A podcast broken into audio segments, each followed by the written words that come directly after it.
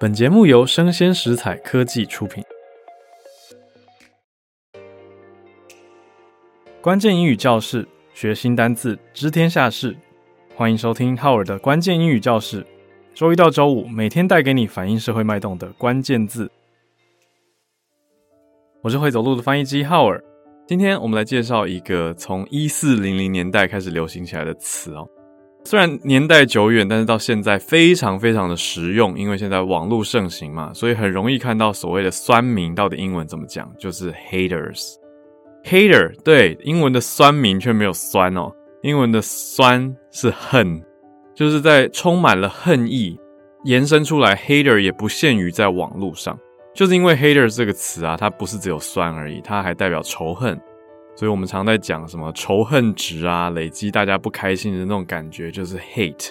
所以大家其实口语日常也常会说，Come on，like 为什么有这么多 so much hate 啊 Why so much hate？You should love more 啊大家多一点 spread the love 等等等。那常常是大家拿来当做反面对比的两个词啦，就是 love 跟 hate。不过 haters 就是一个不难的字哦，可是大家可以学起来用来表达。酸民或者网络上只会批评别人，现实生活当中如果常常都是持严重的反对意见，很批判，好像看不太到什么正能量的人，你也可以说哦，他是某种的 haters 啊。那当然希望大家都不要成为任何的 haters 啦。那怎么说呢？嗯，haters 这个词在近年来流行文化也非常非常的常用。比如说 Taylor Swift 在几年前很红的那首歌呃 Shake It Off 里面就有一句就是 haters are gonna hate。啊，就是 haters are gonna hate hate hate hate 大家可能听过吧？可能听过这个旋律，就是 haters are gonna hate 这句话。我觉得虽然讲的是酸民跟黑特，哦，对，在台湾文化里面，啊，用中文来试着模拟英文嘛，就讲黑特，其实讲的就是 hate 或者是 haters 啊，这些仇恨的人。那这个句子虽然听起来充满了 haters are gonna hate，听起来是一个平铺直叙的句子，但我觉得它蛮有能量的，因为有的时候你可以拿这句话来安慰人。哦、就是不管你做的再好，反正 haters are gonna hate，所以你在鼓励大家说，不要再那么在意那些酸民的言论了啊、你就做好自己吧啊、不要一直去看他们，因为你不管做再好再努力，haters are gonna hate 啊、所以这句话有时候可以拿来安慰别人哦，讲的就是说，反正酸民你不管再怎么样，他们就是会酸，就是会仇恨，常在批评别人。hater 就是一个名词咯，因为 hate 它可以是动词，也可以是名词嘛啊、动词就是讨厌咯。那名词就是仇恨，那讨厌的人、仇恨的人，hater 就是一个名词，h a t e r。我们来听一些例句。Number one, I don't understand why you're such a Taylor Swift hater。啊，很口语化的一个句子，我不懂诶，为什么你这么这么讨厌 Taylor Swift 啊？为什么这么讨厌泰勒斯啊？I don't understand why。好，就是一个 I don't understand why，很简单的直接陈述的句子，后面接 why。的这个引导的子句，Why you're such a Taylor Swift hater？Why you're such a Taylor Swift hater？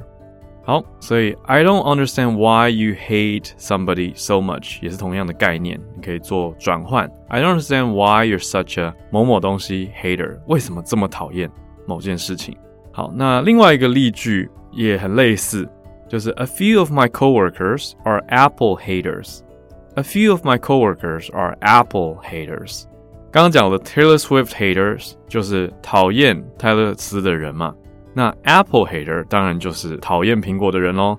所以 a few of my coworkers are Apple haters。嗯，我身边好像没有这样的人，有人这么讨厌一家厂商吗？哦，好像有哦，好，特定的厂商啦，不见得是 Apple，可能是 any brand。我们这边就先拿一个世界上非常大、非常知名的公司来开刀哈。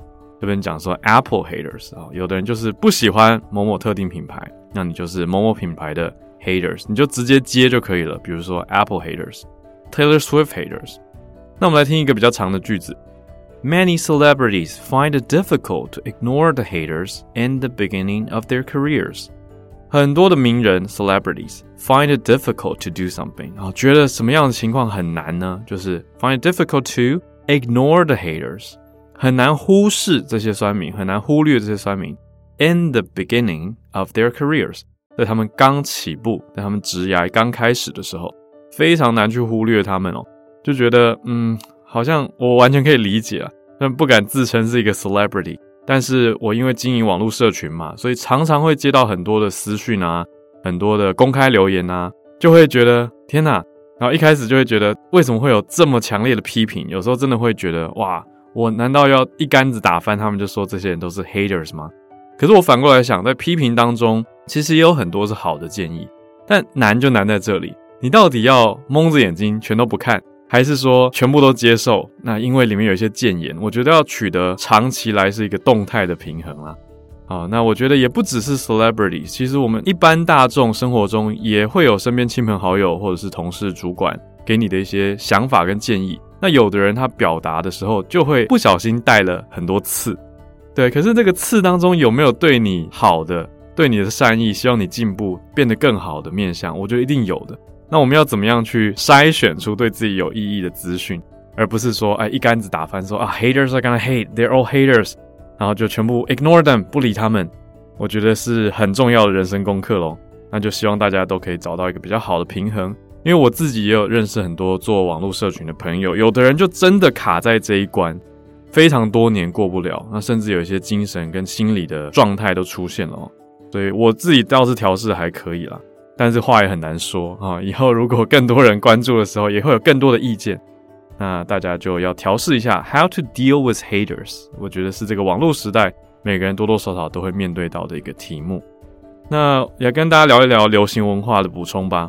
哦，有一个很知名的歌手叫做 Pink，他有一首歌，新歌叫做 Irrelevant。啊，Irrelevant 也补充一下啊，I R R E L E V A N T 是一个很好用的字。